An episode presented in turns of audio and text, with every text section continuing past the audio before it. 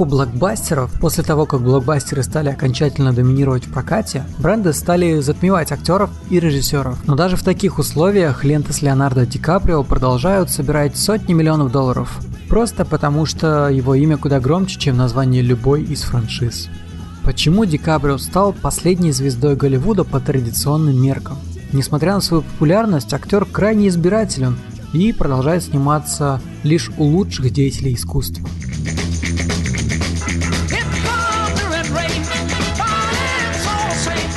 Всем привет! Вы слушаете 28 выпуск Pointcast. Здесь я обычно говорю про кино, сериалы и гей-культуру. Меня зовут Саша Младинов, я создатель этого подкаста, одноименного телеграм-канала и редактор SoundStream. Буквально недавно вышел фильм Квентина Тарантино «Однажды в Голливуде». Девятый фильм Тарантино получил довольно смешанные отзывы. Лично мое мнение о фильме вы можете прочитать в моем телеграм-канале. Ссылка на него в описании. Сегодня я на это время тратить не буду. Сегодня я хочу поговорить об актере, исполнившего главную роль. Поговорим о Леонардо Ди Каприо. Почему Леонардо Ди Каприо является последней голливудской звездой по традиционным меркам? В этом выпуске заимствованы материалы сайта ДТФ, статья под названием «Бренд безупречности. Почему Леонардо Ди Каприо – последняя настоящая звезда Голливуда». Автор Артем Калеев, а также видео YouTube канала Кинопоиск «Лучшие роли Леонардо Ди Каприо». Погнали!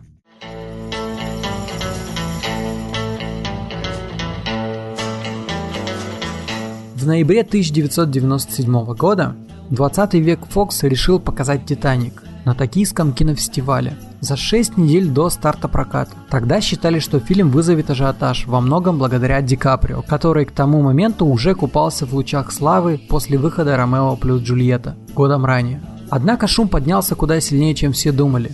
Это было столпотворение. Джим Янапулос, SEO телеканала Fox. Перекрыли целый район Токио просто потому, что фанаты пришли посмотреть на Лео. Он запал в душу зрителям еще после Ромео плюс Джульетта, но с выходом Титаника началось настоящее безумие. Спустя 22 года ничего не изменилось. Ди Каприо продолжают любить по всему миру. А что было до этого всего? До Титаника и до Ромео плюс Джульетта?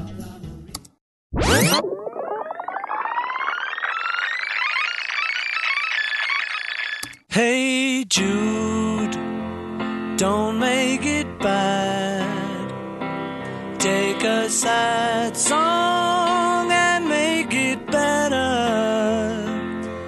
Remember to let her into your heart. Then you can start to make it 11 сентября 1974 года родился мальчик. Родители дали ему имя Леонардо в честь известного всем Леонардо да Винчи. Похоже, имя великого художника и изобретателя принесло маленькому Лео удачу. Уже ребенком Ди Каприо проявлял очень выдающиеся актерские способности. В ранних интервью он признавался, что был главным клоуном в классе. Развлекать сверстников ему нравилось больше, чем учиться. В 14 лет мать привела его к первому агенту, и съемки в рекламе не заставили себя ждать. Будучи взрослым, Лео вспоминает. Свою первую роль я сыграл в рекламе машина. Я играл такого маленького гангстера и жутко волновался. Главный урок, который я вынес, всегда знай свои реплики наизусть. Правда. Разберись с этим сразу, потому что когда ты знаешь текст, ты уже можешь погрузиться в сцену целиком. Ди Каприо рекламировал одежду, сыр, игрушки, жевательную резинку. А появление в эпизодах телесериалов начало приносить ему популярность среди юных телезрителей. Леонардо снимался в сериале «Проблемы роста». Играл эпизодическую роль школьного бродягу Люка. На тот момент чуть ли не затмил своей игрой главную звезду шоу – Кирка Кэмерона. Кирку было уже 22 года, и он выходил из возраста кумира тинейджеров. А вот 16-летнему Лео на площадке было комфортно как никогда. Ему приходили мешки писем от фанаток и фанатов с признанием любви и благодарностями за игру. Лео, вы же знаете, он кумир подростков, первый парень на деревне. Да-да, смотрите, какие мускулы. Однако Лео понимал, что на посту кумиров-тинейджеров долго не задерживаются. Актеры взрослеют, и их неизбежно сменяют поколение новых смазливых подростков. Ди Каприо знал, что нужно искать острые, характерные роли, бросать себе вызов. Я хочу играть персонажей, в которых реально смогу перевоплотиться, действительно играть. И это у него отлично получилось. В фильме «Что гложет Гилберта Грейпа» он исполнил роль Арни Грейпа. Ди Каприо пришлось перевоплотиться в страдающего задержкой в развитии юношу. Лео не импровизировал на площадке, он подробно изучил поведение детей с похожими психологическими отклонениями. Говорил с врачами, сидел в больницах, даже провел неделю с видеокамерой в специальной больнице с подобными пациентами. Его взгляд Лассе Хальстрём, режиссер фильма. Кажется, он смог проникнуть в сознание пятилетнего ребенка. Он мог включить и выключить это состояние по щелчку. Я был просто поражен. Его усердие не только привело к восторгу критиков, но и к признанию его своим в индустрии. Лео номинировали на Оскар за лучшую мужскую роль второго плана. Правда, до получения Оскара ему придется ждать еще больше 20 лет –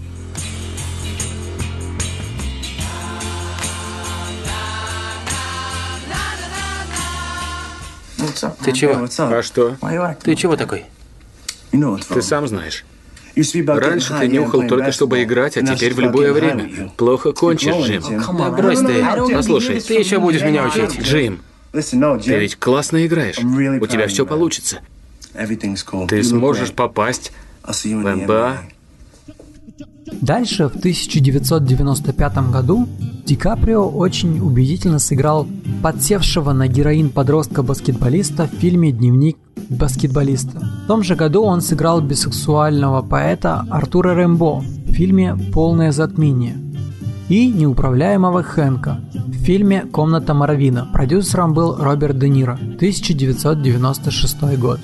Настоящая слава ждала его как раз после «Ромео плюс Джульетта». Ему предложили роль Ромео, и он сначала отказался, потому что думал, что это костюмированная экранизация, но позже узнал, что это современная адаптация с пушками и гангстерами. Лео прилетел к базу Лурману в Австралию и даже записал для него видеопробы. And palm to palm is holy palmer's kiss. Have not saints' lips? and holy palmers too? I, a pilgrim, lips that they must use in prayer. Well then, dear saint, let lips do what hands do. They pray, grant thou, lest faith turn to despair. Saints do not move, though grant for prayer's sake.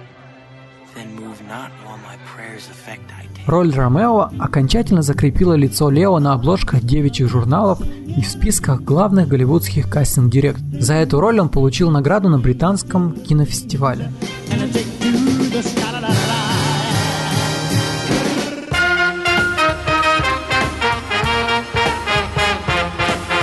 1996 год. Лео уже купается в лучах славы и даже думать не мог, что его ждет после следующей картины, в которой он снимется. «Титаник». Удивительно, но на роль Джека Доусона Лео согласился не сразу. Изначально студия видела в главной роли Мэтью МакКонахи, но Джеймс Кэмерон остался в восторге от проб Леонардо Ди Каприо. Однако сам Лео долго тянул с положительным ответом. Режиссер после любил говорить я пробовал его на роль 15 минут, а Лео испытывал меня 3 месяца. Просто Лео боялся, что застрянет в амплуа романтического героя, а сам фильм будет большим коммерческим продуктом со спецэффектами, где ему будет сложно проявить свои актерские способности. Это был не просто коммерчески успешный фильм, он стал самым кассовым в истории на момент выхода и держал этот титул до выхода на экраны «Аватара» от того же Джеймса Кэмерона. «Титаник» сделал из Ди Каприо настоящую международную звезду – Спустя 22 года ничего не изменилось. Ди Каприо продолжают любить по всему миру. По факту он остался единственной кинозвездой в индустрии, который еще не успел залезть в супергеройский латекс или помахать световым мечом. В отличие от Уилла Смита, Дженнифер Лоуренс или Роберта Дауни-младшего, которые поддерживают свою популярность благодаря брендовым блокбастерам или франшизам. Просто Леонардо Ди Каприо сам по себе франшиза.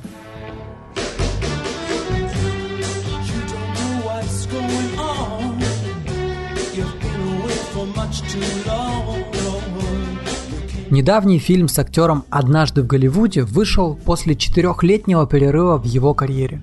Только Ди Каприо мог себе позволить такой подобный отпуск, без съемок во всем подряд. Что я люблю в Лео? Квентин Тарантино, кинорежиссер. так это то, что он не берет на себя по два фильма каждый год. Он сам по себе, вроде Аль Пачино или Роберта Де Ниро в 70-х. Они могли выбрать что угодно, но в итоге снялись именно в этом конкретном фильме. Значит, он должен быть очень хорош. Глава Sony Pictures том Ротман, который работал с актером над Ромео плюс Джульетта и Титаником, охарактеризовал ситуацию так.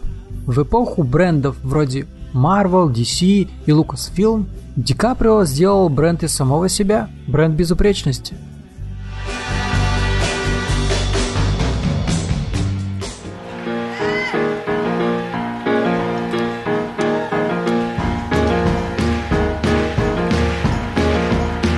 Постоянство. Выдающаяся черта Лео. Том Ротман, глава Sony Pictures. Если он где-то снимается, то тогда аудитория наверняка знает, что этот фильм будет хорош. Когда-нибудь вообще было не так? Это не совпадение, просто он выкладывается на все сто. После успеха «Титаника» Ди Каприо сделал выбор, который определил его карьеру на 20-летие вперед. Вместо того, чтобы сниматься в блокбастерах и остросюжетных триллерах, актер решил работать лишь с самыми лучшими режиссерами Голливуда. Пять раз Ди Каприо снимался у Скорсезе. «Банда Нью-Йорка», «Авиатор», «Отступники», «Остров проклятых», «Волк с Уолл-стрит». Два раза у База Лурмана, «Ромео плюс Джульетта» и «Великий Гэтсби». Два раза у Квентина Тарантино, Джанго освобожденный, однажды в Голливуде. Остальные режиссеры, у которых он снимался, хотя бы раз выигрывали Оскар. Среди них и Джеймс Кэмерон, Алехандро Гонзалес Синьорити, Клинт Исвуд, Кристофер Нолан, Сэм Мендес, Ридли Скотт, Стивен Спилберг и Дэнни Бойл. В отличие от других звезд, Ди Каприо сочетает в себе сразу два качества – Первое – это престиж. Три из пяти его последних лет номинированы на лучший фильм. И доходность. Те же три фильма вместе собрали почти 2 миллиарда долларов. В то время, пока Уилл Смит снимается в Netflix и Disney, а Роберт Дауни-младший зарабатывает деньги лишь будучи Тони Старком, Ди Каприо продолжает браться за рискованные фильмы с рейтингом R, хронометражем длиннее, чем 2,5 часа и бюджетом свыше 80 миллионов долларов. И все они в итоге окупились. Он настоящая муза. Мартин Скорсезе, кинорежиссер. Я будто бы вновь стал молодым. Лео – прирожденный актер. Я всегда это ему говорил. Он бы мог играть в немых фильмах. Его лицо, его взгляд. Ему даже не нужно ничего говорить. Ты понимаешь все без слов, ассоциируешь себя с ним. Не каждый так сможет. Многие постановщики отмечают преданность Ди Каприо своему делу. В вестерне «Иньоритти выживший», который как раз относится к одним из таких рискованных фильмов, актер доказал, что все еще может привлечь огромную аудиторию, даже несмотря на то, что он уже давно утратил свое мальчишеское очарование, принесшее ему популярность. Он перфекционист и многое от себя требует. Алехандро Гонзалес Иньорити, кинорежиссер. В фильме была сцена, где он плыл в реке, в ней были огромные куски льда. На площадке он никогда не колебался и после того, как мы снимали дубль, требовал еще. Лео никогда не отступает, даже если это не так важно. Вместо того, чтобы рекламировать себя в социальных сетях новыми фотографиями каждый день, в своем твиттере Ди Каприо публикует новости о попытках предотвратить загрязнение реки Амазонки. На последних канах он привел своих родителей на примеру «Однажды в Голливуде», а затем пропустил все остальные мероприятия – кроме вечеринки в честь спродюсированного им документального фильма «And We Go Green» о защите природы. Лео встречается с важными людьми и обсуждает с ними проблемы экологии. Фишер Стивенс, продюсер «And We Go Green». Он в самом деле увлечен этим. С Ди Каприо Квентин Тарантино впервые познакомился на премьере «Настоящей любви». Он был сценаристом этого фильма. Тогда актер ему сказал – что прочитал сценарий, и он был просто потрясающий. С тех пор они часто обсуждали то, чтобы поработать вместе. Однако удалось им это лишь почти через 20 лет в Джанго. До этого Ди Каприо почти попал в «Бесславных ублюдков», однако, по словам режиссера, в какой-то момент они не сошлись.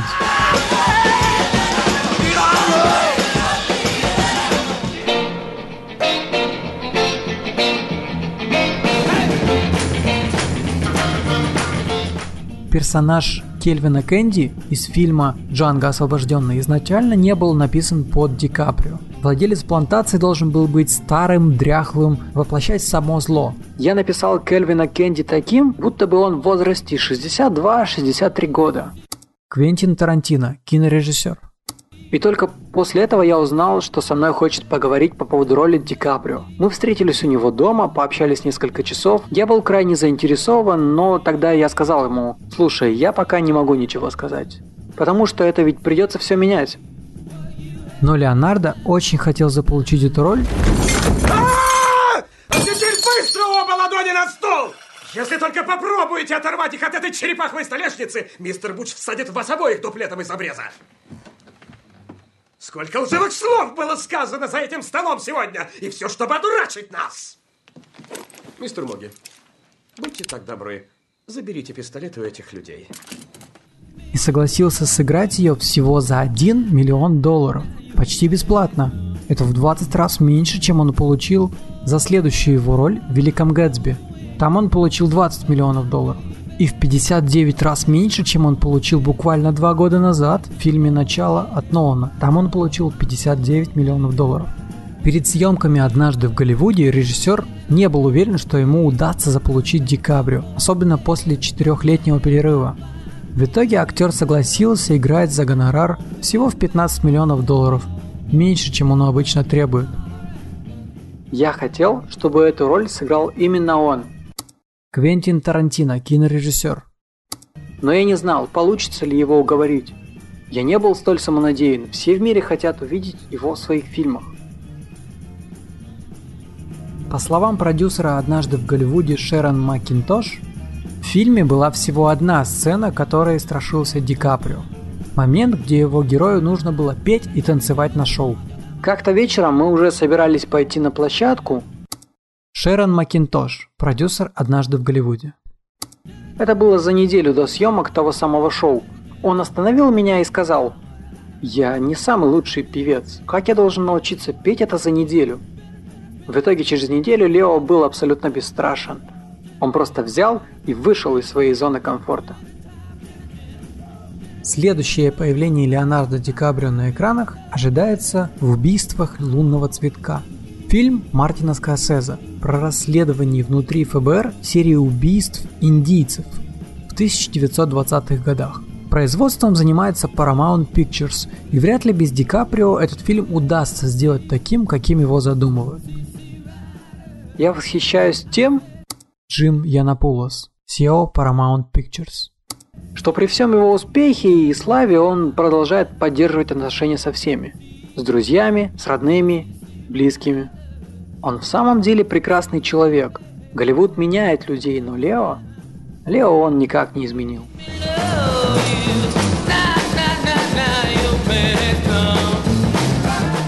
Спасибо всем, кто послушал этот подкаст, а я напоминаю, что в выпуске заимствованы материалы сайта ДТФ, статья под названием «Бренд безупречности. Почему Леонардо Ди Каприо – последняя настоящая звезда Голливуда». Автор Артем Калиев – а также видео YouTube канала Кинопоиск «Лучшие роли Леонардо Ди Каприо». Не забывайте ставить оценки моему подкасту, это помогает другим узнать о том, что мой подкаст существует. Советуйте его друзьям и близким. А на этом все, с вами был Александр Младинов и пока-пока.